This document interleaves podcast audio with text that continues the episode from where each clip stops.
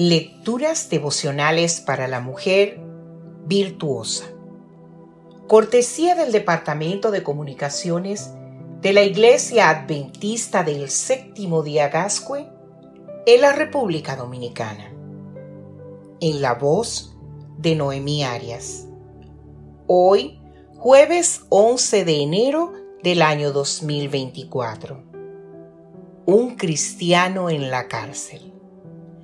Concepción Arenal nos dice, hay tanta justicia en la caridad y tanta caridad en la justicia que no parece loca la esperanza de que llegue el día en que se confundan.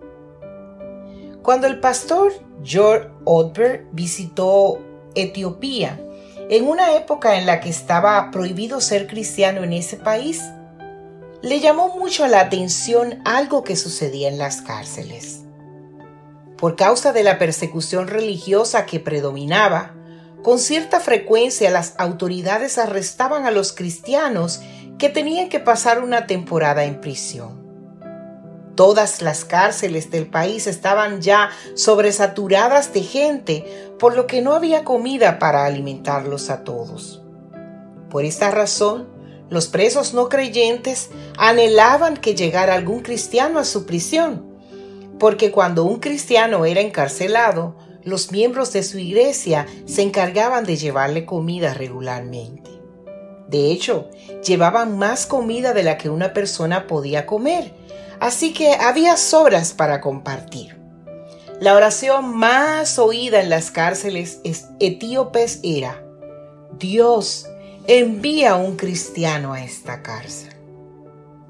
Por supuesto, no hace falta decir que en el mundo hay mucha gente caritativa aparte de los cristianos y que, con frecuencia, los cristianos no estamos a la altura del nivel de caridad que hace falta alrededor nuestro, o incluso del nivel de caridad al que nos llama la Biblia. Pero qué bendición cuando los seguidores de Jesús logramos marcar la diferencia en nuestro entorno inmediato, porque ese es uno de los llamados más apremiantes que nos hace el Evangelio. Si buscas la palabra caridad en el diccionario, encontrarás que esta es su primera sección.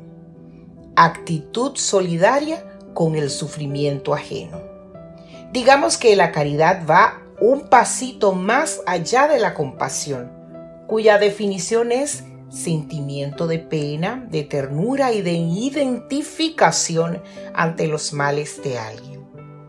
Creo que la aptitud que tuvo Cristo, siempre sensible al dolor, al sufrimiento y a la necesidad humana, fue más allá de los sentimientos y de la identificación.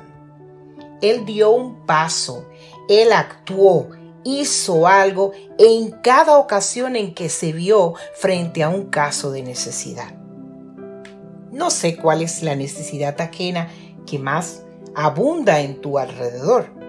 Tal vez sea también visitar las cárceles o visitar a una familia inmigrante sin recursos o a una mujer que se está divorciando.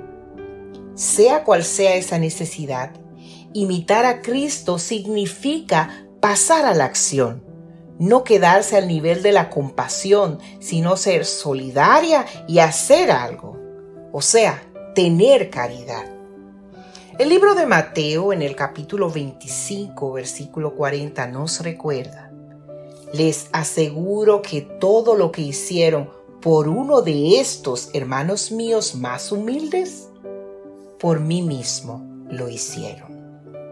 Que Dios hoy te bendiga, mujer caritativa.